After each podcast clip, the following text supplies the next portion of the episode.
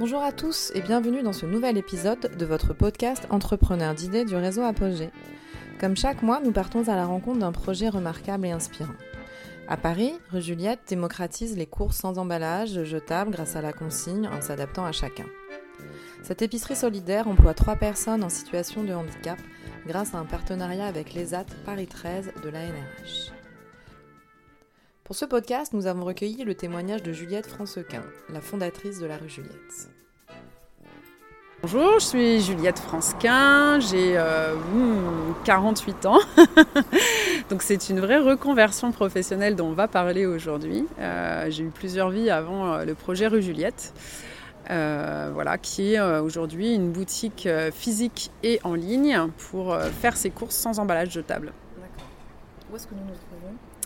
On est au 1 rue Trollette Prévost, dans le 13e, qui est euh, tout près de euh, la porte d'Ivry. Alors en fait, euh, ce changement de parcours, il est né d'un rêve qui n'avait rien à voir, hein, qui était celui de faire un tour du monde en famille, et qu'on a pu faire avant le Covid. On a eu cette chance. et l'idée, c'était de voir les beautés de la Terre et de les montrer à ma fille. Et en réalité, on a vu les beautés de la Terre, on a rencontré des gens formidables partout. Mais on a euh, surtout vu à quel point la planète était en danger partout. Euh, avec des déchets absolument partout, avec le réchauffement climatique, la fonte des glaces, sur tous les continents. Et, euh, au fur et à mesure du voyage, puisqu'on a, voyagé pendant un an, on a eu très très envie, mon conjoint et moi, de faire en sorte que les gens euh, changent leur façon de, vivre ou en tout cas d'avoir un impact sur euh, une petite influence à notre niveau sur euh, la façon dont les gens se comportent. Voilà. Donc vous êtes rentré de voyage et qu'est-ce qui s'est passé concrètement Donc en rentrant de voyage, on a été très très vite hein, puisqu'on était parti en congé sabbatique et on a tous les deux négocié une rupture conventionnelle au retour. Ah non, on n'est pas retourné, ni l'un ni l'autre. Et euh, par contre, l'idée, c'était pas de continuer à prendre euh, du bon temps, on avait pris pendant un an. Euh, c'était vraiment de monter très vite nos projets. Et bah, en France, on a Pôle emploi et cette chance d'avoir un, soutien financier qui est finalement le premier incubateur de start-up de France.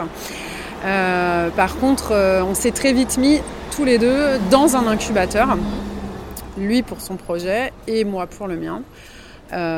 Pour se donner une dynamique et un rythme pour euh, monter ce projet. Donc c'était un incubateur euh, parisien de la CCI. Euh, qui depuis a changé de nom, etc. Mais voilà, ça nous a permis, puis après on va parler plus de Rue Juliette, parce que lui, il a, il a fait qu'un petit bout de l'incubateur, moi j'en ai fait, j'ai fait deux sessions, deux programmes, mais ça permet à la fois d'être accompagné, de confronter son projet en permanence aux autres, et de ne pas se sentir seul dans ces périodes où on monte un projet. Voilà ça vous a pris combien de temps à partir du moment où vous êtes euh, revenu de voyage et l'ouverture de la Mais ça a pris plus d'un an. Euh, voilà, ce qui pourrait sembler normal, en réalité, je voulais aller beaucoup plus vite. Euh, sauf que le Covid nous a rattrapés. On est rentré en septembre 2019. Et en mars, eh bien, on était tous confinés. Et moi, c'était le moment où je m'apprêtais à. J'étais déjà d'ailleurs en lien avec la NRH, on reviendra dessus voilà, je les avais déjà rencontrés, donc euh, le projet commençait à bien se dessiner. Euh, et en fait, euh, je me suis pas sentie pendant toute cette période de, confinement de relancer mes fournisseurs potentiels, mes partenaires potentiels. Tout le monde était dans une galère noire et moi j'arrivais avec mon beau projet, tout propre, tout neuf et tout joyeux et je ne le sentais pas. Donc j'ai perdu un peu de temps sur cette période-là. Et puis par contre, dès qu'on a été libéré, on va dire, on a euh, repassé euh, la seconde et puis euh, on a repris contact avec la NRH pour pouvoir avancer concrètement. Voilà. Est-ce que vous pouvez nous expliquer justement ce lien avec la NRH qui fait un peu la spécificité de votre projet Alors effectivement, en fait, pour faire du zéro déchet, il y a une chaîne logistique qui est particulièrement importante, surtout sur la partie en ligne puisque quand on parle de zéro déchet en boutique, on peut avoir uniquement du vrac. Mais euh, de toute façon, même en boutique, moi, je voulais miser beaucoup sur la consigne, c'est euh, donc du réemploi hein, euh, des contenants. et sur Internet, c'est forcément 100% de la consigne. Donc, à partir de là, la chaîne logistique était très importante. Et je me disais, bah, plutôt que d'en faire un poids dans le projet, on va en faire un vecteur d'opportunité, d'insertion ou de... en tout cas, je, je, voulais que ce soit confié à des publics fragiles personnellement, j'avais un, petit un petit background familial, puisque mes parents avaient tous les deux travaillé dans le handicap toute leur vie, donc j'avais à la fois aucune crainte vis-à-vis de ça, et en plus je savais à quel point on pouvait leur confier des choses sensibles et que ça se passe très bien. Et donc je me suis tournée vers la NRH parce qu'ils ont une ESAT qui est à côté de chez moi, tout simplement. Et en discutant avec euh, la personne en charge du développement de la NRH, euh, je lui explique euh, toute cette chaîne logistique, ce besoin de lavage, de conditionnement. Et puis je lui explique qu'au-delà du projet digital, il y a cette chose qui me trotte dans la tête, qui est une boutique, qui viendrait peut-être dans un second temps. Et finalement, elle est venue dans un premier temps, puisque la NRH avait une boutique vide, dont il ne faisait plus rien. Euh, qui était euh, possiblement à ma disposition. Donc on a signé un accord hein, dans lequel il y a à la fois euh, la mise à disposition de local et la capacité à mobiliser leurs forces vives. Voilà. C'était une belle opportunité. C'était une super opportunité. Voilà. Alors à partir de ce moment-là, vous avez pu ouvrir euh, la boutique. Financièrement, comment ça s'est passé ah, euh financièrement, ça, financièrement, ça a été un peu plus compliqué que prévu parce que euh, au départ, ma banque était très rassurante en mode vous avez un bon profil. effectivement, j'avais été cadre toute ma vie. Enfin, je savais à peu près ce qu'était un business plan. Il n'y avait pas de souci à ce niveau-là. Et j'avais, moi, j'investissais dans l'entreprise également. Sauf que euh, bah, le Covid était passé par là, les banques étaient devenues plus frileuses et finalement, en fait, euh, il a fallu, euh, bah, ça m'a pris, voilà, j'ai aussi pris du retard parce que là où je pensais avoir un prêt en septembre, je l'ai eu fin octobre. il a fallu à la fois le soutien de Paris Initiative Entreprendre et la caution de Paris Initiative Entreprendre. au travers d'un prêt d'honneur qui a déclenché le prêt bancaire auprès de la NEF qui est en fait une la seule coopérative, euh, la seule vraie coopérative bancaire de France et qui en plus soutient des projets à impact. Je reviens euh, aux personnes en situation de handicap. Comment ça s'est passé cette rencontre euh, dans un premier temps de, quelle façon vous avez construit Avec cette les équipes alors, les équipes, c'est M. Monsieur Tanguy, le directeur de l'ESA de Paris 13, qui les a choisis, qui les a présentés sans trop me dire de choses sur elle. Euh, par contre, ce qui est sûr, c'est que euh, moi qui avais vu euh, les gens avec qui travaillaient mes parents, je trouvais qu'elles étaient quand même très autonomes. Voilà, donc plutôt surprise dans le bon sens. Et on a commencé à, apprendre à se connaître et à s'apprivoiser de part et d'autre. Et, aujourd'hui, bah, on sait qu'elles adorent venir ici. je sais que moi, j'apprécie énormément leur présence. Euh, elles font des suggestions, euh, souvent à bon escient, euh, même sur leur travail, ou même des fois de l'organisation de boutique, des choses qu'on pourrait améliorer, des choses auxquelles moi je ne pense pas forcément. Parce qu'elles sont vraiment dans le quotidien, dans leur quotidien, et des fois c'est des petites choses toutes simples qui nous font avancer. Et puis on apprend tout le monde a sa personnalité. Et moi, j'ai trois personnalités très, très différentes. Voilà. Et euh, j'en ai une qui a appris à, plus se contrôler, se maîtriser en venant ici. Euh, et j'en ai une, comme je, vous le disais, qui a beaucoup pris confiance en elle en venant ici. Et une autre euh, qui est toujours un peu timide, mais tellement efficace. voilà, c'est vraiment génial. C'est un, super apprentissage, une expérience professionnelle, c'est ce que vous dites. Peut-être avant justement de, partir sur une, comment dire, une profession Ouais, peut-être. En tout cas, ça leur fait vraiment tester. Ou en tout cas, c'est une première étape plus euh, comment dire, confortable. Ouais, alors ce qui est sûr, c'est qu'au début, c'était certainement pour elles euh, très challenging, puisque euh, bah, en, ESAT, on a tendance à beaucoup conditionner, tout le temps faire des choses identiques, en tout cas pendant un bon bout de temps. Ici, ça change toutes les trois minutes. Donc, il a fallu quand même qu'elles se fassent au rythme et, et, que moi, j'essaye aussi de les préserver et de bien. Euh, enfin, mais ça, je crois que de toute façon, j'avais juste envie que ça se passe bien. Donc, euh, donc voilà, mais en tout cas, prendre en compte euh, le fait que pour elles, ça pouvait être perturbant aussi de, changer fréquemment. Mais maintenant, au bout de. Enfin, elles ont vraiment. elles savent exactement quand elles arrivent ce qu'elles doivent faire. Elles le prennent. J'ai même pas besoin de leur dire aujourd'hui, on fait ça, ça, ça. Elles savent ce qu'elles ont à faire. Et voilà, c'est. Ouais, ouais. Et elles font, elles participent à, aussi à des projets particuliers. Euh, ça va. Alors, il y, a la routine euh, du, lavage et du conditionnement, etc. Mais il y a aussi, euh, voilà, elles lavent aussi même des choses dans la boutique. Elles ont participé, par exemple, là je vois derrière moi, il y a la, vitrine Octobre Rose, hein, puisqu'on est, on est partenaire. Et euh, bah, l'an dernier, alors cette année non, mais l'an dernier, Béatrice m'avait aidé à faire les fleurs en papier. Enfin voilà, elles sont vraiment dans la réalité de la boutique, de l'aménagement parfois. voilà, ouais. J'entendais parler, vous, vous, mettez en place des ateliers ouais. Alors les ateliers, pour le coup, c'est ça se passe le soir à la fermeture de la boutique.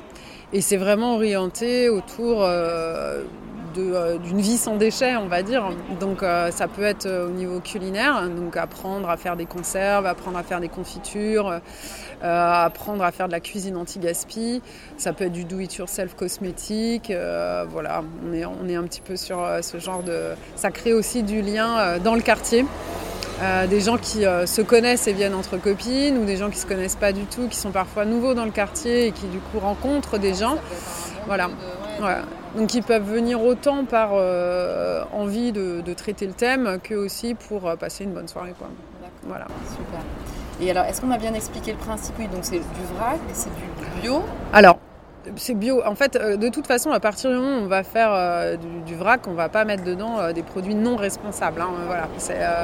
donc en fait, on travaille, on va dire à 95% en bio, mais pas uniquement. Donc je suis certifiée bio. Pour moi, c'était important euh, parce que euh, je voulais pas être trop euh, comment restrictive. Hein. Bio finalement, ça rassure les gens et parfois ils rentrent non pas parce que c'est du vrac, mais parce qu'ils voient le logo bio quoi. après, je peux faire de l'agriculture raisonnée. Ça me permet parfois aussi justement de travailler en direct. Ça me permet aussi de travailler avec des plus petits. on travaille avec, je pense, à peu près 70 maisons en direct. Alors je ne fais pas du 100% direct, mais euh, il y en a vraiment beaucoup. Euh, sur les fruits et légumes, on travaille euh, que de saison, pas d'avion, pas de serre chauffée, donc quasi tout est français. On a à peu près 50% de local, parfois plus.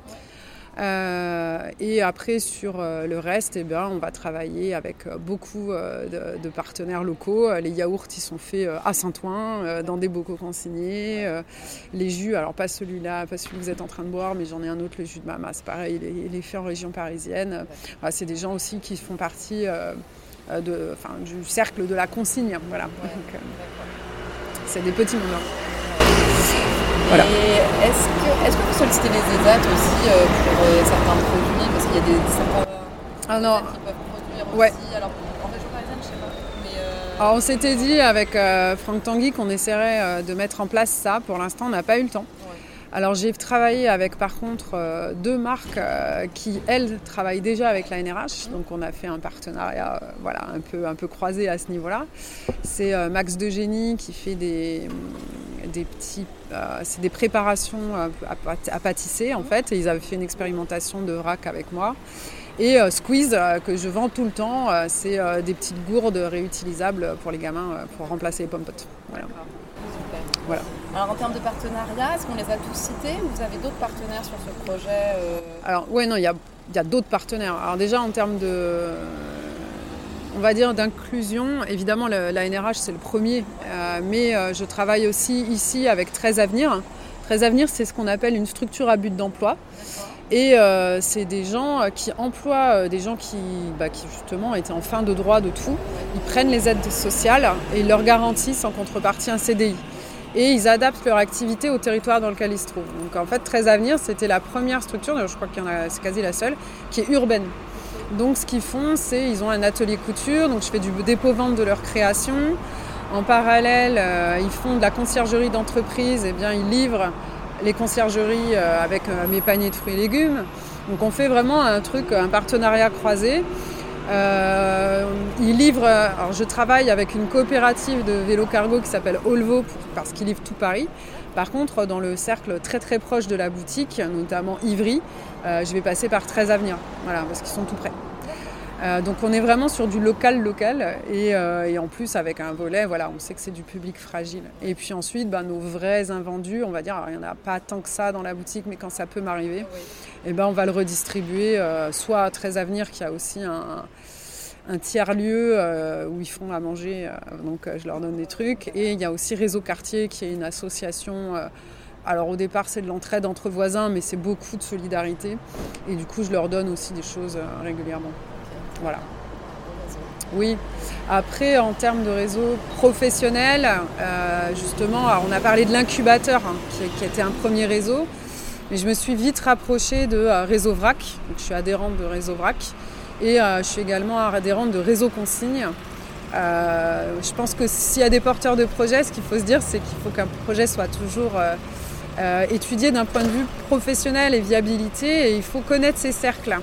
Et euh, ça permet aussi de rencontrer ses pairs, d'échanger beaucoup euh, entre nous, euh, que ce soit pour trouver des fournisseurs, mais aussi sur les galères qu'on peut traverser, etc. Voire se rendre des services, on le fait clairement. Et, et Réseau VRAC, typiquement, c'est eux qui m'ont formé sur tout ce qui était règles d'hygiène liées au vrac, etc. enfin, tout ce qui était lié à la vente en vrac intéressant parce qu'effectivement, si on essaie de sortir quelques conseils, ouais. l'histoire évidemment du réseau est très important, mais il faut cibler un peu, c'est ça Tout à fait, il faut chercher en fait euh, son réseau. Surtout quand on change de milieu, comme moi c'était mon cas. Euh, bah, clairement, mon milieu professionnel d'avant, il est super sympa, mais euh, ils viennent de temps en temps me faire un coucou ou ils like mes publications sur les réseaux sociaux. Euh, de temps en temps, euh, voilà, ils peuvent me passer une commande, mais globalement, c'est pas eux qui vont euh, m'aider vraiment sur, sur la vie au quotidien de l'entreprise. Et par rapport à votre modèle économique, est-ce que vous avez des financements extérieurs pour faire fonctionner un petit peu votre, votre boutique Alors en fait, j'ai eu l'an dernier, j'ai répondu à un appel à projet qui s'appelait Alimentation durable et solidaire, lancé par la ville de Paris. Et j'ai, eu, j'ai obtenu une belle subvention de fonctionnement qui nous a sauvés clairement l'an dernier.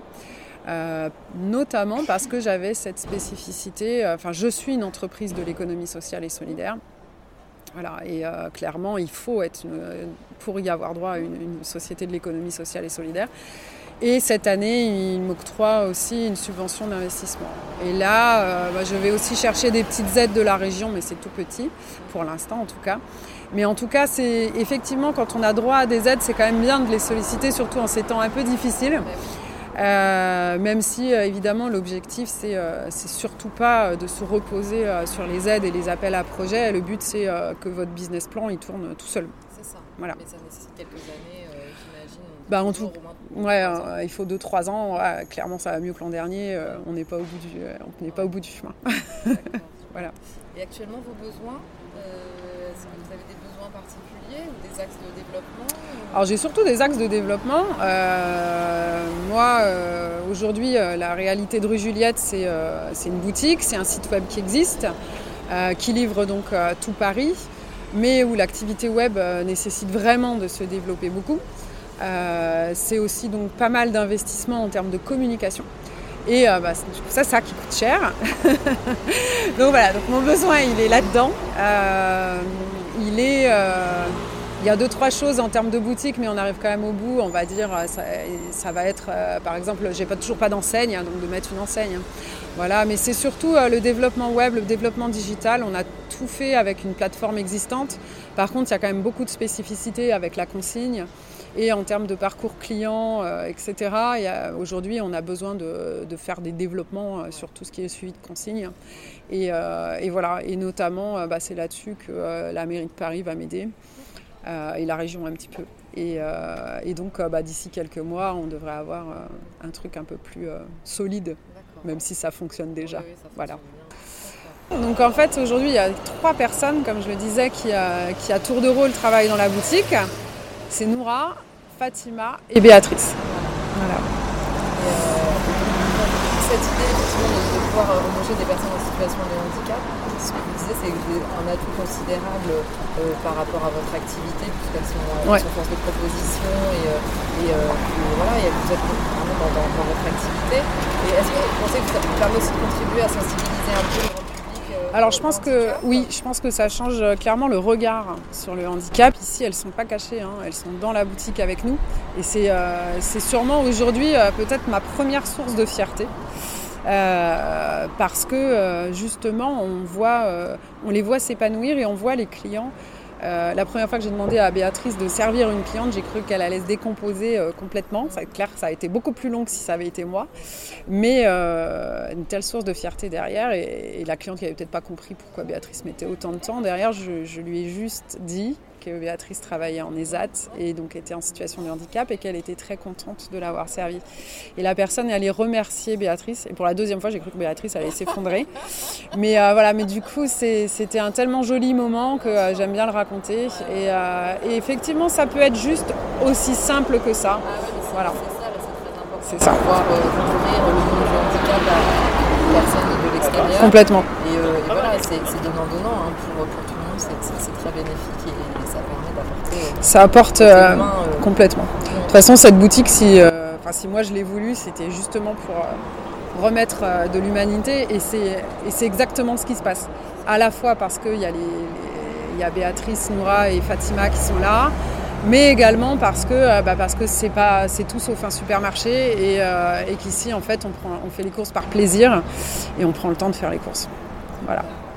D'ailleurs, vous proposerez, enfin peut-être dans un deuxième temps, de, de, de, donner la possibilité aux personnes de venir s'installer. Vous faites un peu déjà. Ce oui, alors effectivement, on a la discussion euh, voilà, de, du lien dans un quartier et du relationnel. Ah, mais c'est déjà le cas. Alors il y a déjà le cas avec les ateliers, mais euh, euh, typiquement, voilà, on est installé sur euh, la terrasse euh, estivale, donc qui, qui, qui, va, voilà, qui, va, qui va disparaître dans quelques jours. Mais, euh, mais on peut ici s'asseoir. D'ailleurs, c'est une grande table pour partager, pour discuter entre soi. ici, il n'y a que de l'habitat social autour de nous. Moi, quand j'ai les petites voisines qui viennent boire un petit jus comme nous et prendre un petit cookie en discutant, c'est gagné. Euh, on est aussi avec des voisins en train de euh, proposer un budget participatif pour faire du jardin partagé ah, ici. Et euh, notamment en intégrant dedans alors, les AT peut-être, mais certainement la masse, où là c'est un, foyer pour gens handicapés et l'idée c'est qu'ils puissent accéder à ce jardin. Très bien. Voilà. Donc ça a amené voilà, votre, votre En fait ça crée du lien, ouais. Ça crée du lien. De projet dans le projet. Bah, ça donne une, un petit peu une un petit peu une énergie positive dans le quartier. Ça. Voilà. Ouais. Et, euh, et, beaucoup d'inclusion, donc euh, voilà. c'est formidable, c'est gagné. On verra. Merci Juliette, en tout cas un beau projet. On Merci. Souhaite, euh, bah, de réussir, euh, vous avez déjà réussi. Voilà, merci bien. partie du projet, mais de continuer en tout cas, et, et, et merci à vous. Bonne journée. Merci. J'espère que cet épisode saura vous inspirer. Merci à Juliette pour son témoignage.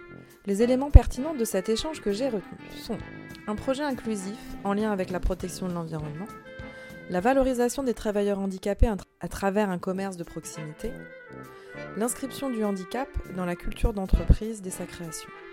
N'hésitez pas à vous rendre chez Juliette pour vos achats responsables au 1 rue Trollet de Prévost dans le 13e à Paris. Vous retrouvez tous les épisodes sur vos plateformes habituelles. N'hésitez pas à vous abonner, vous pouvez nous contacter par mail à contact@apogée-du6ess.org. À très bientôt.